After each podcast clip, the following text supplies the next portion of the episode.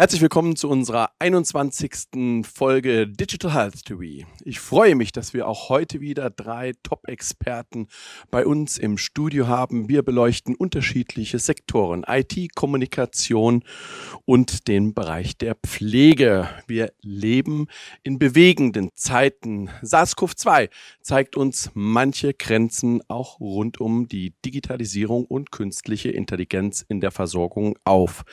Mittels finanzieller finanzieller und auch ordnungspolitischer Anreize soll dieses Bündel an Innovationen rund um Digitalisierung und künstliche Intelligenz in der Versorgung gefördert werden. Freuen Sie sich auf eine interessante Sendung. Mein erster Talkgast der heutigen Sendung ist Silke Kopp. Sie ist Gesundheitsökonomin mehrfach prämierte Gründerin von Pflege-Startups und nun bei Noventi Care für den Bereich Sonderprojekte zuständig. Darüber hinaus ist sie Autorin, Speakerin rund um Themen der Digitalisierung in der Pflege sowie Dozentin. Herzlich willkommen, Frau Kopp. Dankeschön. Der zweite Gast in unserer heutigen Sendung ist Chris Schiller. Er ist Gründer und Geschäftsführer von Pflegeplatzmanager. Zuvor arbeitete er mehrere Jahre als Heimleiter einer stationären Einrichtung. Herzlich willkommen, Herr Schiller. Danke. Unser dritter Gast der heutigen Sendung ist Frank Schloße. Er arbeitet bereits seit 14 Jahren im Konzern der Telekom in unterschiedlichen Managementpositionen. Er beschäftigt sich seit Ende 2016 mit der Geschäftsfeldentwicklung und dem vertrieblichen Marktangang zur Telematikinfrastruktur. Herzlich willkommen, Herr Schloße. Ja, vielen Dank, Herr Professor Dr. Grün. Unsere heutigen Gäste kommen aus ganz unterschiedlichen Bereichen und es ermöglicht uns, dieses Themenbündel Digitalisierung und künstliche Intelligenz von mehreren Blickwinkeln zu betrachten. Frau Kopp, was bedeutet digitale Pflege? Ja, wenn wir den Blick so in die digitale Welt äh, schweifen lassen, dann fällt uns als erstes ein Roboter. Robotics, der Terminator. Und daran ist auch der Begriff irgendwie gekoppelt. Das ist eine tolle Vision, aber eigentlich müssen wir zwei Schritte zurückgehen und schauen, was es im Alltag gibt. Und es gibt tolle Technologien, die wir aktuell einsetzen können, um Prozesse im Arbeitsalltag von Pflege, Pflegenden, professionell Pflegenden einzusetzen. Und da sprechen wir über Digitalisierung, also Pflegedokumentation, ähm, die digital abge ja, die digital eingesetzt wird und dergleichen. Es kommen die Deepers auf den Markt und das verstehe ich unter digitaler Pflege. Ein Slogan, den man hin und wieder hört, ist Pflege menschlicher gestalten. Und denke ich, dass die Pflegenden ohnehin die Pflege schon sehr menschlich gestalten. Wie kann Digitalisierung hier Unterstützung bieten? Eigentlich absurd, wenn man denkt, Digitalisierung bringt ja einen eher vom Menschen weg. Aber man muss sich betrachten, dass Digitalisierung dazu helfen kann, die Prozesse zu erleichtern. Also wenn sie richtig eingesetzt ist, wenn wir uns vernünftig anschauen, was ist ein Pflegeprozess oder wie ist der Arbeitsalltag gestaltet und dann sich Dinge rauspickt, die sinnvoll sind. Beispielsweise die Implementierung einer Pflegesoftware, die von Anfang bis Ende dadurch den ganzen Prozess durchführt. Oder smarte Helfer für den Heimbedarf, also beispielsweise pflegende Angehörige, die per App ihre Bürokratie erledigen können. Als Gründerin haben Sie sich selbst diesen Themenbündel, was Sie gerade beschrieben haben, bereits angenommen. Wie sind Sie auf diese Idee gekommen? Naja, zuhören. Also als allererstes ist, ist der, der größte Aspekt ist das Zuhören, sich den Problematiken annehmen. Wir wissen ja, wir haben verschiedene ähm, Problematiken, verschiedene Hürden, die auf uns zukommen, vor allem im Pflegebereich, da will ich nicht näher drauf eingehen. Und da muss man sich Zeit nehmen und den Betroffenen zuhören, ob das jetzt pflegende Angehörige sind oder professionell Pflegende. Und da war es mir wichtig, eine Art kleine Marktforschung durchzuführen. Also man hat immer tolle Ideen und äh, prüft die, vergisst die dann zu prüfen, aber genau das ist wichtig. Und das ist mir beispielsweise auch passiert. Ich dachte, man gibt den Pflege, ähm, den pflegenden Angehörigen eine Unterstützungshilfe für zu Hause an die Hand. Also ich habe mir vorgestellt, Videos aufzunehmen, so dass sich dann im häuslichen Umfeld Angehörige das anschauen können und dementsprechend ihren Pflegealltag planen. Und in Gesprächen kam dann raus, dass das gar nicht der Fall ist. Das wird gar nicht benötigt. Ist zwar nice to have, aber eigentlich hat man sich irgendwie arrangiert. Und was dann aufploppte, war die Bürokratie, äh, die Bürokratie. Dieser ganze Prozess der Antragstellung. Und wenn man sich dann da mal reinfuchst und sieht, was da für Dokumente eigentlich erforderlich sind, bis man die Pflegestufe beantragt, das ist enorm. Ja, und dann haben wir uns mit dem Team zusammengesetzt und haben da einen Chatbot entwickelt, der quasi per Spracheingabe relevante Informationen abgefragt hat. Also man musste sich dann noch nicht mal durchquälen, aber man muss ja überlegen, wir haben 107 verschiedene Krankenkassen, also 107 verschiedene Pflegeanträge. Und es heißt ja nicht, dass der Pflegebedürftige in der gleichen Krankenversicherung oder Pflegeversicherung ist wie derjenige, der pflegt. Also es gibt ja schon Varianzen. Und da haben wir einen einfachen Abfrageprozess kreiert im Backend die Antworten in das passende, in die passende Lücke eintragen lassen und das war ein rundes Konzept und das wurde auch ganz gut angenommen. Herr Schiller, als einer der Marktführer im digitalen Entlassmanagement ermöglichen Sie mit Ihrer Plattform Pflegeplatzmanager ein digitales Entlassaufnahme- und Überleitungsmanagement. Sie vernetzen Akteure auf Augenhöhe und schaffen damit einen Mehrwert. Können Sie uns dies einmal kurz erläutern? Ja, sehr gern. Ähm, die Idee grundsätzlich ist ja ja wirklich aus der Praxis heraus entstanden. Sie hatten es im Vorfeld ja kurz angesprochen gehabt, dass ähm, ich ursprünglich als stationärer, ja, in der stationären Pflege gearbeitet habe, als Einrichtungsleiter.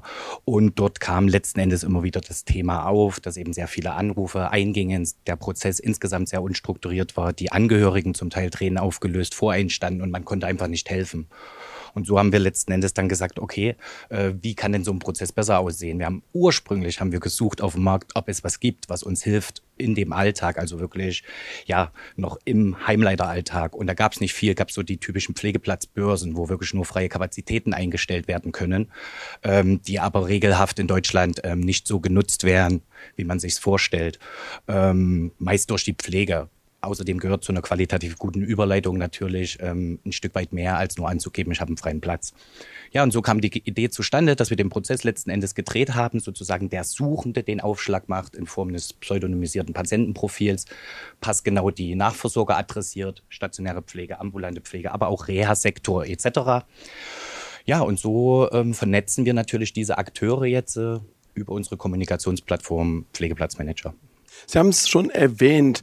Der Pflegeplatzmanager schafft eine Möglichkeit für das Finden eines Nachversorgers für Hilfesuchende, beispielsweise aus den Kliniken heraus. Wenn Sie jetzt nun die unterschiedlichen Beteiligten einmal betrachten, einerseits die Kliniken, andererseits die Heime, darüber hinaus die Patienten selber, aber auch deren Angehörige.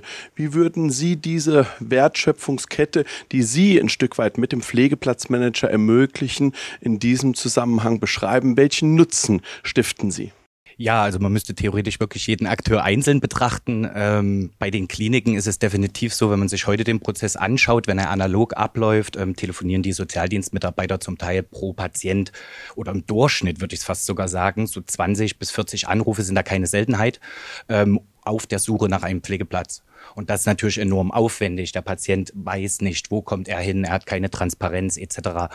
Und das ist natürlich ein Punkt, den wir über die Plattform sehr gut abbilden können, dass wir eben schnell Transparenz schaffen, sehr schnell die Akteure adressieren und somit eben diese Rückmeldungen sehr schnell eingehen. Und dabei aber auf jeden Fall immer der Patient eben im Mittelpunkt mit seinem Patientenwunsch und Wahlrecht dass wir ihn ziemlich zeitig in diesen Prozess mit einbinden, mit einer Hilfe, mit Hilfe einer Patienteninformationsmappe. Das sind so die, die Mehrwerte auf jeden Fall, dass eben auch schnell bei den Patienten und Angehörigen klar ist, okay, wie ist denn das Leistungsspektrum der jeweiligen Einrichtung? Kann sich dann in Ruhe vorbereiten, Eindruck verschaffen und dann seine Entscheidung treffen. Ja, und auf Pflegeseite ist es natürlich ähm, ähm, diese Vielzahl an Doppelanfragen, die natürlich auch wegfällt. Und durch diesen, ja, sage ich mal, transparenten und strukturierteren Prozess in dem Moment schaffe ich natürlich auch zeitliche Ressourcen ähm, auf allen Seiten, aber eben auch auf der Pflege und biete eigentlich auch erstmaligst so die Möglichkeit, wirklich ein Pflegegradmanagement betreiben zu können, weil ich halt den Rundumblick ähm, letzten Endes habe, wer sucht wirklich gerade. Denn das ist ja qualitätsmäßig dann auch wieder wichtig, dass ich eben ja meinen Wohnbereich letzten Endes sehr homogen gestalte. Welche Aspekte der Digitalisierung außer dem Zeitaspekt, den Sie jetzt gerade beschrieben haben, der Schnelligkeit, die ein Stück weit dahinter liegt und auch der Transparenz, die Sie dargelegt haben, sehen Sie im Pflegeplatzmanager? Ja, also gibt es natürlich mehrere. Es gibt zum einen das natürlich ähm, über die KISS-Schnittstellen, die wir äh, bedienen können, sozusagen, wo wir die Doppeleingaben vermeiden. Es sind aber auch die Punkte, wo man sagt, okay, es ist ein datenschutzkonformer Prozess einfach. Ähm, da haben wir ja aktuell wirklich Probleme, wenn wir ja, wie bisher zum Teil über Fax arbeiten, Überleitbögen ähm, in einem Verteiler versenden. Das kommt ja durchaus regelhaft vor noch. Ähm, und das können wir natürlich auch über die Plattform dann sehr gut abbilden, dass es eben ein datenschutzkonformer Prozess ist. Ja.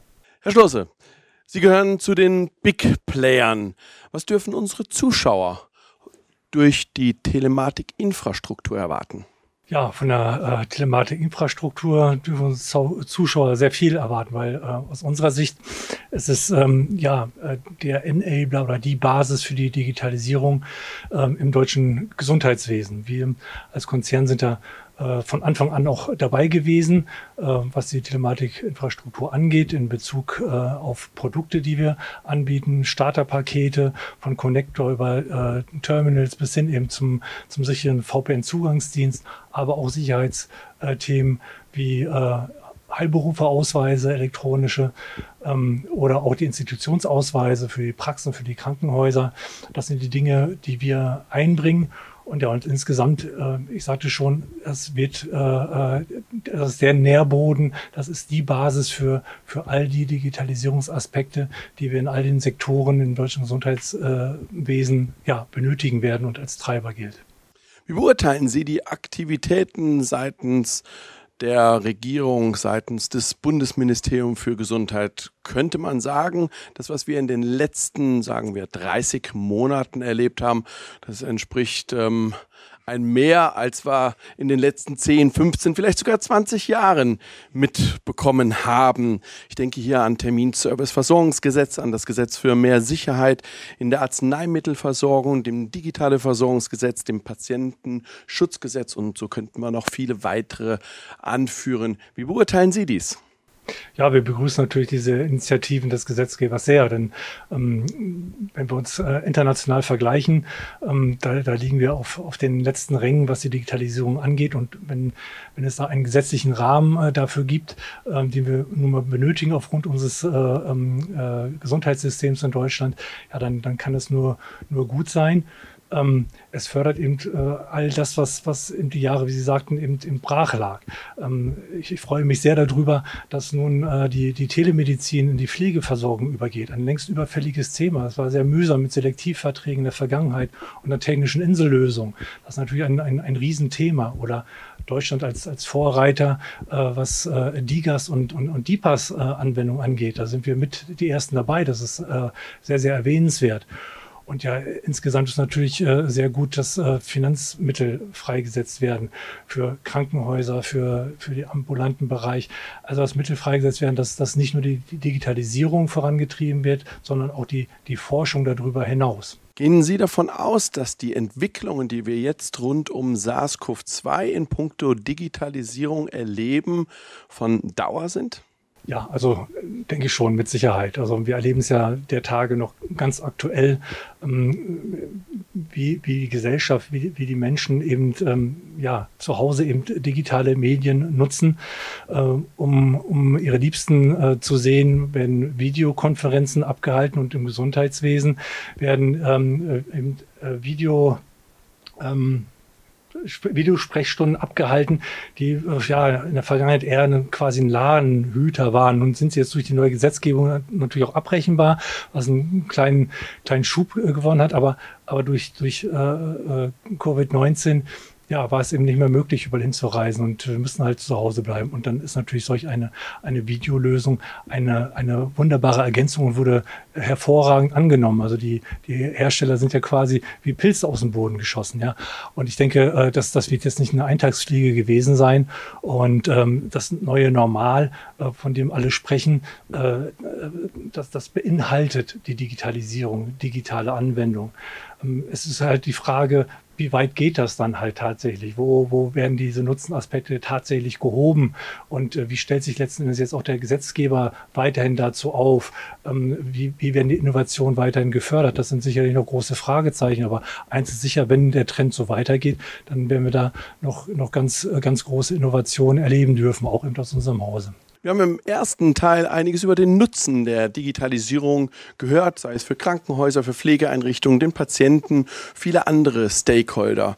Sie hatten bereits Stellung bezogen, Pflege menschlicher und auch diese Fragestellung, inwieweit kann hier Digitalisierung, was ja erstmal in, an sich ein Stück weit ein Widerspruch zu sein scheint, ähm, die menschliche Komponente unterstützen. In dem Zusammenhang die Frage, welchen Nutzen generiert die Digitalisierung einerseits für den Patienten, für den Angehörigen? Gerade auch vor dem Hintergrund, wenn diese Daten kostenneutral einer Plattform beispielsweise zur Verfügung stellen und welche Erkenntnisse werden aus diesen Daten im Sinne der Weiterentwicklung der Pflege generiert? Ja, also der große Faktor ist ja Zeit.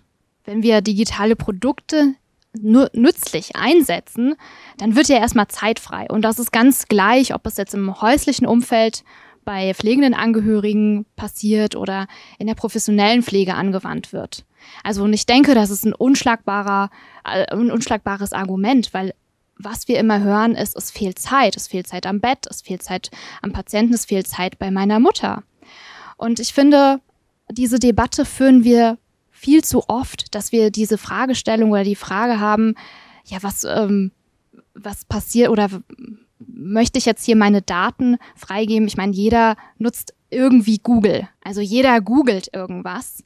Und nur die, die das wirklich nicht machen und, und andere oder andere Plattformen nutzen oder wie auch immer, die, da, da können wir noch eine andere Diskussion starten. Aber die Menschen, die generell auch andere Dienste nutzen und das scheinbar total frei, Facebook, Instagram und sich darüber keine Gedanken machen. Aber bei den Gesundheitsdaten, ich weiß nicht, ob wir noch diese Debatte führen können, langfristig, ob man äh, Gesundheitsdaten ähm, eingeben, freigeben sollte. Weil wenn man, das ist eigentlich nur eine Debatte, die Gesunde führen, weil wenn man Kranke und Betroffene fragt, dann hat man eine eindeutige, ähm, eine, eine eindeutige Antwort. Und die ist auf jeden Fall, wird das genutzt, weil es helfen kann. Egal, um was es jetzt geht wir haben Gott sei Dank auch die DSVGO, die uns ja auch schützt vor Datenmissbrauch. Das darf man ja auch nicht außer Acht lassen. Also ich finde, diese Debatte, die führen wir, die führen wir viel, viel zu lange. Wir sollten uns jetzt eher darauf fokussieren, wie kriegen wir überhaupt Digitalisierung in unseren Alltag? Und wie kriegen wir die Prozesse richtig digitalisiert? Und wie schaffen wir es, diese Doppelstrukturen abzuschaffen? Und alle mit ins Boot zu nehmen? Das ist eigentlich eine Frage, die wir uns stellen sollten. Herr Schiller, Sie führen Angebot und Nachfrage zusammen, die Suchenden und die Anbietenden, den ambulanten, den stationären Sektor der Pflege der Heimplatz, der benötigt wird. Sie verzichten hier bewusst auf Bewertungsalgorithmen oder auf gekauftes Listen bzw. Ranking von Pflegeeinrichtungen. Suchende Angehörige möchten für ihre Eltern, für die Großeltern die bestmöglichste Versorgung. Wie nehmen Sie diese Anforderungen Ihrer Kunden wahr? Ja, ist natürlich ein Riesenthema. Ähm, wenn ich Angehöriger oder Betroffener bin, möchte ich natürlich die bestmöglichste Pflege für meine Angehörigen oder für mich persönlich ähm, haben. Und das ist ein ganz großes Thema. Und da sind wir dann eben bei diesem Thema Bewertung, Ranking, Scoring, ähm, wo ich sage, also wir sind nicht grundsätzlich gegen diese, sage ich mal, künstliche Intelligenz und, und ähm, Algorithmen insgesamt, das auf gar keinen Fall. Aber es muss natürlich immer diese Technologien auch, ja, ich sag mal, den ethischen Grundsätzen ein Stück weit auch entsprechen. Ähm, das bedeutet letzten Endes, dass wir als in dem Fall Plattformbetreiber beispielsweise ähm, in diesem Prozess maximal mit Algorithmen, die Qualita Qualität in den Mittelpunkt stellen, ähm, arbeiten sollten, aber eben nicht mit ähm, ähm, Bewertungen, die am Ende vielleicht dann sogar die Nachversorger, stationäre Pflege, ambulante Pflege benachteiligen. Ähm, wir haben das aktuell am Markt, die Entwicklungen gehen dahin und da wünschte ich mir auch oft eine, eine doch intensivere Debatte drüber, denn wo führt es am Ende hin? Und von daher glaube ich einfach, wenn man zum Beispiel, als genau wenn ich das Beispiel noch bringen darf, ähm, wenn ich ranke, wie schnell ein Nachversorger auf ein Hilfegesuch reagiert, oder aber wenn ich ranke, ähm, wie häufig er abgesagt hat, ähm, und er wird dann später gar nicht, wie auch immer angezeigt, dann ist das ein absoluter Eingriff und dann kommen wir genau dahin, dass eben die Akzeptanz auf der Seite absolut sinkt, weil natürlich ein kleiner, kleiner ambulanter Dienst, wo die Chefin am Bett noch pflegt, wird niemals so schnell ähm, antworten können wie jetzt eine große Pflegekette, die vielleicht ein zentrales Belegungsmanagement hat. Und wie gesagt, das denke ich, das, das ist wichtig und das muss am Ende auch, ich sag mal, ja, wir sagen immer ein Stück weit, die Philosophie des Plattformbetreibers muss dann auch zur Philosophie vom Krankenhaus und den Nachversorgern passen.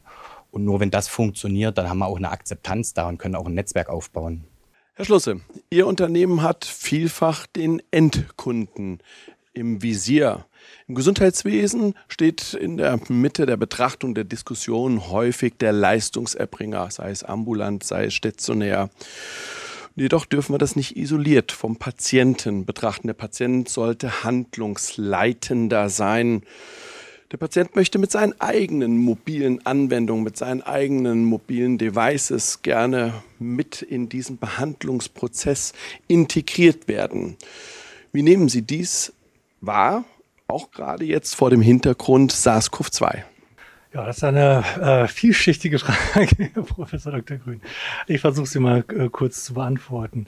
Ja, jetzt äh, angesprochen jetzt auf, auf äh, äh Corona, Corona Warn App, die wir mit mit einem Partner SAP äh, ja entwickelt haben, zeigt auf jeden Fall, äh, wie wie digitale Anwendungen ja, bei, bei unseren Versicherten, bei unseren Patienten, bei den Bürgern ankommen. Mit 26.000 äh, Downloads äh, ist natürlich ein, ein Riesenerfolg. Äh, wir hoffen natürlich, dass das da weitergeht. Es wird ja weitere Funktionalitäten geben, äh, die, die, die einfach noch mehr Nutzen stiften. Ähm, da wird auch einiges kommen. Ähm, insofern ist ähm, nicht nur dort, sondern insgesamt bei, bei all den, den Produkten, die wir anbieten, ähm, ja, unser, unser Leitspruch im Grunde ist, dass, dass unser Kunde, die, die Patienten eben, ja, die, die, äh, ja, maximal beste, das maximal beste äh, äh Kundenerlebnis äh, äh, erfahren soll. Ja. Und äh, insofern ist immer der Anspruch, eben die Dinge auch einfach äh, zur Hand haben, ähm, dass sie leicht verständlich sind. Und äh, da bieten natürlich viele mobile äh, Anwendungen da ein großes Spektrum. Aber letzten Endes äh, äh, fällt doch auf, auch im, im, im Zusammenhang mit, mit, mit der Corona-Warn-App, ähm, am Ende zählt natürlich auch ein, ein extremer, äh, extrem guter Service, weil äh, mit Technik allein ist es in der Digitalisierung auch nicht getan. Ja, also wenn, äh, wenn, man, wenn man schlechte Dinge jetzt elektrifiziert, äh, werden sie nicht besser, höchstens schneller schlecht vielleicht. Also insofern muss man da an, die, an den Prozessen ran. Darauf wollte ich eigentlich hinaus. Ja, und ähm, da sind halt äh, doch viele Hürden, ähm, die wir durch durch Gesetzeslagen, Regelwerke und so weiter haben. Und insofern sehen wir ähm, die Digitalisierung auch äh, ähm, ja Ende zu Ende sozusagen in einem Gesamtprozess wo im Mittelpunkt äh, ja der Patient, der Versicherte immer zu stehen hat. Und äh, die Digitalisierung äh, wird da auch ein ganz großer Treiber sein, dieses hervorzuheben durch eben äh, äh, Technologien des Cloud Computings mit äh, Big Data, äh, die äh, ja, Wissenschaft fördert und, und KI-Technologien äh, ähm, werden ein, ein datenzentriertes, aber auch individuelles äh, äh, Behandeln von Patienten möglich machen mit einem hohen Demokratisierungsgrad, in dem ähm, Versicherte und Patienten eben über ihre Daten bestimmen dürfen, wer sie sehen darf und wer nicht. Herr Schiller, wir sprechen über Digitalisierung im Gesundheitswesen. Welche Meilensteine können Sie aus Sicht des Pflegeplatzmanagers in den letzten Jahren bezüglich Kundenentwicklung verzeichnen? Ja, also die Entwicklung insgesamt Firma ist ja im Februar 2018 gegründet worden und also Meilensteine ähm, würde ich jetzt definitiv, wir hatten es vorhin beiläufig schon mal gehabt, würde ich definitiv den Rahmenvertrag mit der Baden-Württembergischen Krankenhausgesellschaft sehen, wo halt genau diese flächendeckende Implementierung ähm, dieser Digitalisierungslösung als Ziel ausgegeben wurde und eben der Markt sondiert wurde, auch eben wo wir vorhin drüber gesprochen haben, die moralischen Werte, die, die Datenschutzthemen wo steht der Surfer, ähm, wie greifen wir ein in den Prozess. Das waren alles Themen, die da ähm, am Ende ja dazu geführt haben, dass wir eben diesen Zuschlag erhalten haben. Und das ist definitiv ein Meilenstein. Das war der Türöffner natürlich von, für uns. Weiterer Meilenstein mit Sicherheit jetzt die Implementierung des Reha-Managers, äh, wo wir jetzt innerhalb von sechs Wochen praktisch schon knapp 200 Reha-Kliniken angeschlossen haben am Netz. Ähm, ja, und insgesamt natürlich die Entwicklung auch in den weiteren Bundesländern, Sachsen, Thüringen, Schleswig-Holstein, dort sind wir Marktführer. Und ja, vernetzen jetzt mittlerweile äh, fast 400 Kliniken insgesamt ähm, auf der Plattform. Ähm, können 91 Prozent aller Nachversorger in Deutschland bereits kontaktieren, also die stationäre und ambulante Pflege. Bedeutet nicht, dass alle schon Netzwerkpartner sind, das muss man auch dazu sagen. Aber haben wir auch eine gute Lösung gefunden. Auch wieder natürlich wichtig, dass man auch die Nachversorger an der Stelle mitnimmt, nicht einfach nur adressiert. Da müssen wir auch ein paar Datenschutzthemen wieder einhalten. Ja, aber das würde ich jetzt so an, an Meilenstein mit Sicherheit nennen und jetzt natürlich auch das Thema ähm, Kostenträger. Wir hören immer wieder, dass Deutschland im Vergleich international hinterherhinkt. Veröffentlichen Statistiken, sprechen hier ihre eigenen Sprache.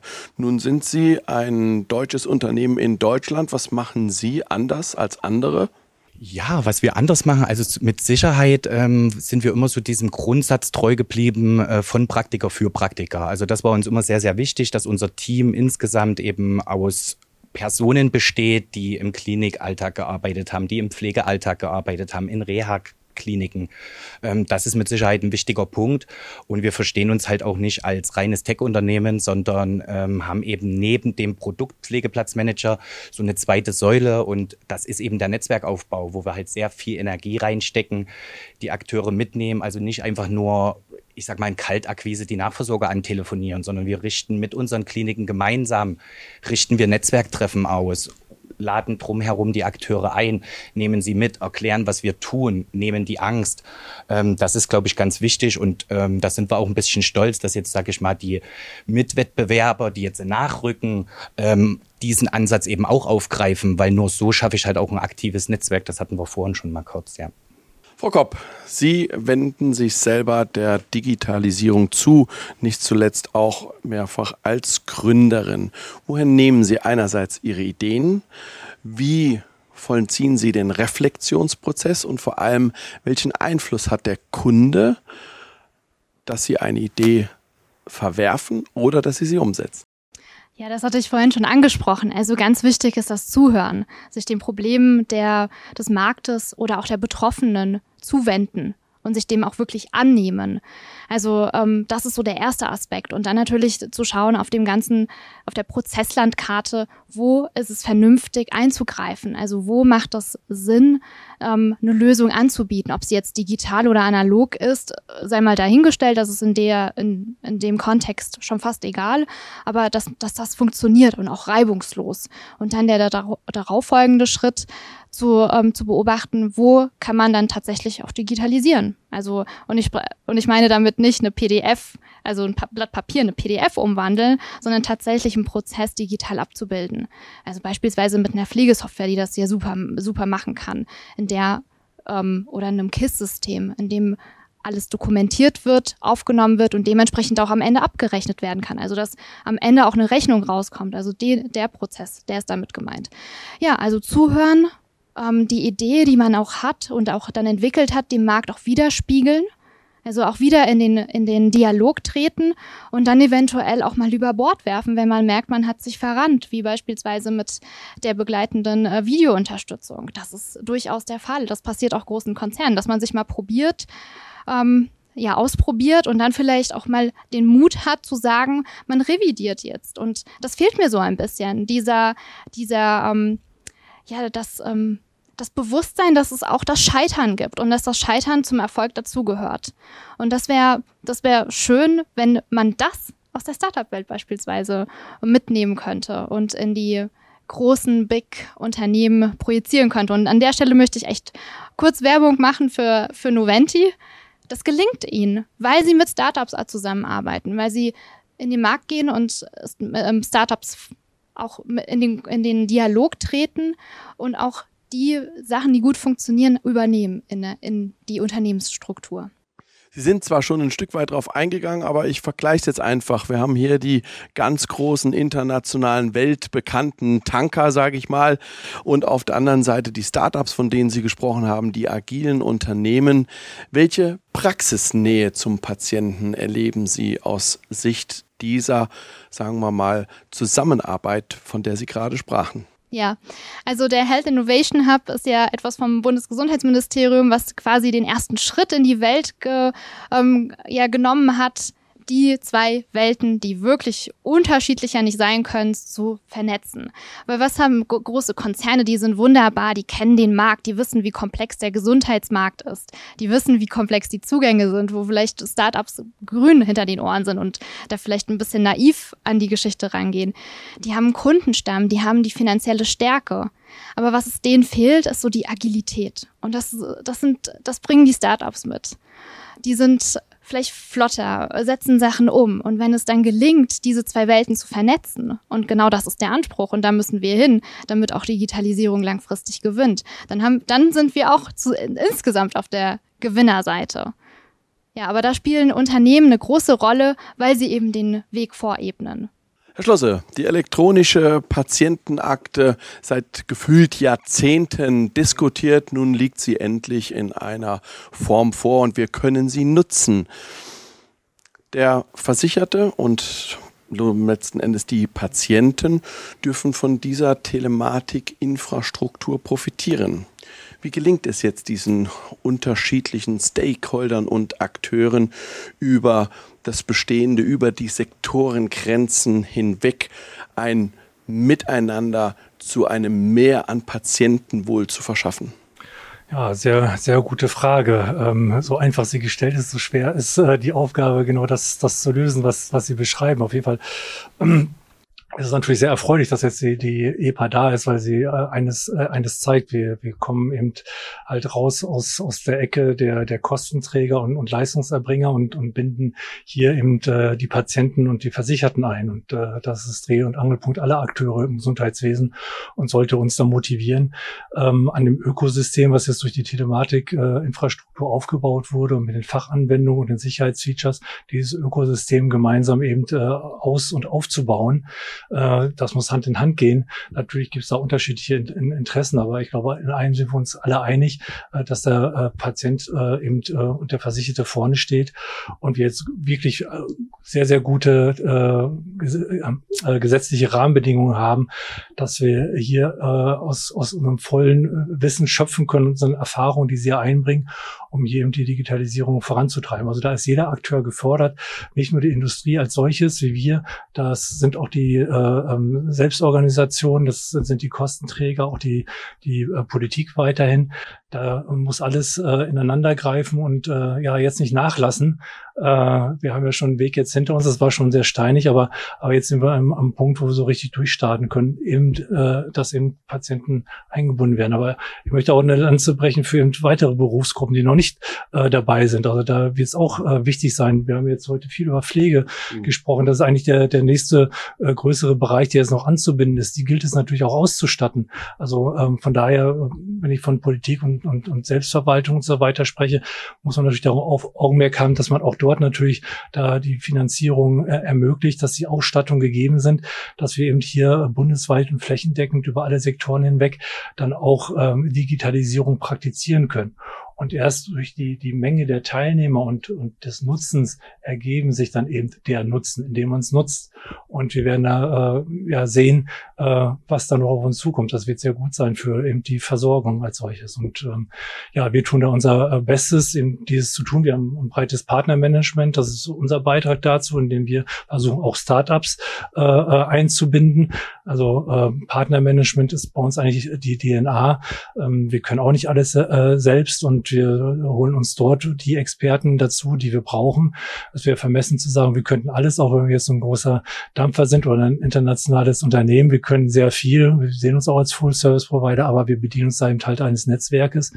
Und ähm, ja, das ist dann unser Beitrag und wir hoffen natürlich, dass viele da mitmachen, dass wir nicht abgehangen werden vom Rest Europas, was uns mal nachgesagt wird. Ich glaube, wir sind auf einem sehr guten Weg und das geht, indem wir da zusammen äh, ja, das Thema Digitalisierung vorantreiben. Wenden wir uns nochmal der Kommunikation zu. Welche Bedeutung hat diese? Nehmen wir einerseits äh, die Kommunikation zwischen den Heilberuflern an, aber ebenso auch die Kommunikation Heilberufler-Patienten. Ja, gut, Kommunikation ist äh, in, in, in allen, allen äh, Belangen des Lebens natürlich das, das A und O. Ja, nur wenn man kommuniziert, kann man da auch was erreichen, weil man sich austauscht, äh, Informationen, die einen weiterbringen oder, oder was anderes dann, dann, dann produzieren lassen. Und äh, hier ist Kommunikation im Gesundheitswesen besonders essentiell wichtig da können wir natürlich mit, mit unserer Kompetenz technologisch gesehen als äh, äh Telekommunikationskonzern natürlich da uns unsere ganze Kenntnis und Erfahrung äh, da einbringen. Aber wichtig ist es eben halt, dass die, die Kommunikationsmittel A, natürlich sicher sind, weil wir mit, äh, mit Sozialdaten und Patientendaten zu tun haben. Da können wir natürlich auf große Kompetenz zurückgreifen. Ähm, aber es geht natürlich auch um die Einfachheit. Ich hatte es vorhin gesagt, also es muss ein, ein, ein, ein, ein exzellentes äh, äh Kundenerlebnis der Digitalisierung äh, äh, geschaffen werden. Und da spielt ja Kim äh, derzeit eine große Rolle. Ähm, wir sind da auch Hersteller, wir sind da zugelassen worden Ende letzten Jahres und äh, bieten dieses an. Und das ist äh, ein Hochsicherheits-E-Mail-System, was einfach zu nutzen ist und äh, damit eben halt auch die, die Fläche erreicht. Viele Akteure, die nunmehr erstmalig wirklich bundesweit über alle Sektoren diese hochsensiblen Daten austauschen können. Wir hatten bisher Datensilos, äh, Einzellösungen, ich hatte, glaube ich, von, von Selektivverträgen und so weiter gesprochen, im telemedizinischen Umfeld. Das waren alles gute Lösungen, aber sie waren Insellösungen. Und mit so einer einfachen, für jeden verständlichen Technik, die eben hochsicher ist, erwarten wir sehr viel und nochmal ein, ein, ja, eine Triebkraft eben für alle anderen Themen, die, die diskutiert werden, was an Digital Digitalisierung angeht, auf Basis in der Telematikinfrastruktur. Ja, erstmal vielen Dank. Bis hierhin kommen wir zu unserer Schlussrunde. Frau Kopp, Wagen Sie doch bitte einmal einen Blick in die Zukunft. Viele, wenn wir über Pflege sprechen, schauen nach Asien. Wo würden Sie sagen, stehen wir im Rahmen digitaler Pflege, sagen wir in drei bis fünf Jahren? Das ist eine sehr gute Frage. Also den Blick nach Asien sollten wir uns nicht nehmen und auch diese Vision, die wir uns selber vorstellen, wenn wir an Digitalisierung und Robotics denken. Aber wir sollten, und da wiederhole ich mich, wir sollten wirklich einen Gang zurückschalten und erstmal in uns gehen und überlegen, welche, welche Produkte machen Sinn. Also was macht tatsächlich Sinn? In wo könnten wir, in, in welchen Schritten, Arbeitsschritten könnten wir tatsächlich eingreifen? Und da ist es erstmal wichtig, alle auf den gleichen Wissensstand zu bringen. Deshalb ist meine Vision eher, die geht ein bisschen weg von Digitalisierung, eher in Richtung Bildung, dass man sagt, da setzt man jetzt eher den Fokus drauf, schaut, dass Studiengänge erweitert werden, digitale Pflege beispielsweise. Es gibt ja schon Studiengänge, es ist jetzt langsam im Kommen. Oder auch den Blick in die Ausbildung, da den ähm, die Module erweitern um berufspolitische Bildung, die auch dazugehört. Also dass man sich vernetzt, das, das ist so der, der, der große Aspekt, der auch klar mit Digitalisierung einhergeht, aber man ist ja so stark. Es sind ja so viele Pflegekräfte und so viele pflegende Angehörige, dass man das lernt, sich zusammenzutun. Was hatten wir? Berufspolitische Bildung, Digitalisierung, dass man, dass man ihnen auch Mut bekommt, mitreden zu dürfen, dass man auch das Verständnis dafür bekommt, dass oftmals gerne auch Buzzwords genutzt werden, dass alles nicht nur Rocket Science, also Raketenwissenschaft ist, dass man da auch den Mut hat, mitzureden, auch als Mitarbeiter in einem Pflegedienst. Ähm, das sind so die zwei Aspekte und die sollten wir angehen. Herr Schiller, die Frage nach der Finanzierung, die Frage nach dem, wer bezahlt das Ganze. Der Pflegeplatzmanager, dahinter stehen Aktivitäten, Menschen, Prozesse. Das alles will irgendwo vergütet werden. Welche Rolle spielen hier beispielsweise Krankenkassen, Sozialleistungsträger, etc.? Ja, natürlich eine extrem hohe Rolle, wichtige Rolle. Also wenn wir jetzt bei der Finanzierung sind, momentan ist es natürlich äh, so, wo wir sagen, okay, die Hauptkostenträger sind die Kliniken, aber die Krankenkassen und die Rentenversicherung, das sind natürlich jetzt die wichtigen Player, die wir aktuell eben ähm, ähm mit in das Netzwerk einbinden, um am Ende eben auch diese diese komplexen Versorgungspfade am Ende abzubilden, dass ich eben neben der Suche nach einem Pflegeplatz direkt, was wir vorhin auch schon mal kurz angesprochen hatten, ähm, direkt auch den Kostenantrag zur Kasse in strukturierter Form bekomme, teilautomatisiert gegebenenfalls die Verordnungen bestätigen kann, äh, Plausibilitätsprüfungen im Vorfeld mache. Also von daher Kostenträger natürlich ein enorm wichtiger Player, auch, um dann eben nicht nur im B2B-Bereich tätig zu sein, sondern natürlich auch im B2C-Bereich, denn ähm, es gibt ja deutlich mehr äh, Bedarfe ähm, als nur in der Klinik, sondern eben auch von zu Hause aus, wo man Hilfsmittel benötigt, wo man ähm, ja eine Rehabilitationseinrichtung sucht etc. Herr Schlosse, bei Trends, die eine ganze Branche beeinflussen und verändern, spricht man gerne von Gamechangern. Welche sind das in, vor dem Hintergrund unserer Sendung, nämlich Digitalisierung und künstliche Intelligenz in der Versorgung? Ja, was sind die Gamechanger? Das ist die große Preisfrage. Da möchten alle drauf setzen. Ja, ich, ich sehe da vielleicht ähm, ähm zwei oder drei, drei grundsätzliche äh, ähm, äh, Dinge. Ähm, an erster Stelle es ist äh, der, der Patient, der selber der Gamechanger möglicherweise sein wird, indem er äh, stärker in, in den Mittelgrund rückt, aufgrund eben ja, der, der vielfältigen äh, möglichen Technologien, die zur Verfügung stehen. Und äh, ich hatte es vorhin ja äh, nochmal erwähnt mit Big Data, mit äh, äh, künstlicher Intelligenz. Ähm, das schafft äh, ein breites, breites Feld, eben äh, den Patienten in den Vordergrund zu rücken. Und wenn sich dort alles orientiert, ähm, dann wird das der, der, der echte Treiber werden, weil dort die, die echten Nutzen auch äh, erzeugt werden. Und ähm, ja, das, das kann eben nur für alle dann, dann ein, ein, ein Gewinn sein. Ja, das ist eine ähm, dann die Politik vielleicht selber auch oder der Gesetzgeber als, als solches. Denn ähm, wir haben jetzt in den letzten Jahren eben durch die vielen Gesetze ja nun mal äh, gesehen, was, was unser Staat da eben doch fähig ist, auf die Beine zu stellen, viele Möglichkeiten eröffnen, die, die über die letzten 20 Jahre eben verschlossen waren. Ähm, wenn, wenn man auch hier nicht äh, locker lässt, dann, dann ist das natürlich ein, ein ganz großer Treiber äh, für uns im Gesundheitswesen, für die Digitalisierung.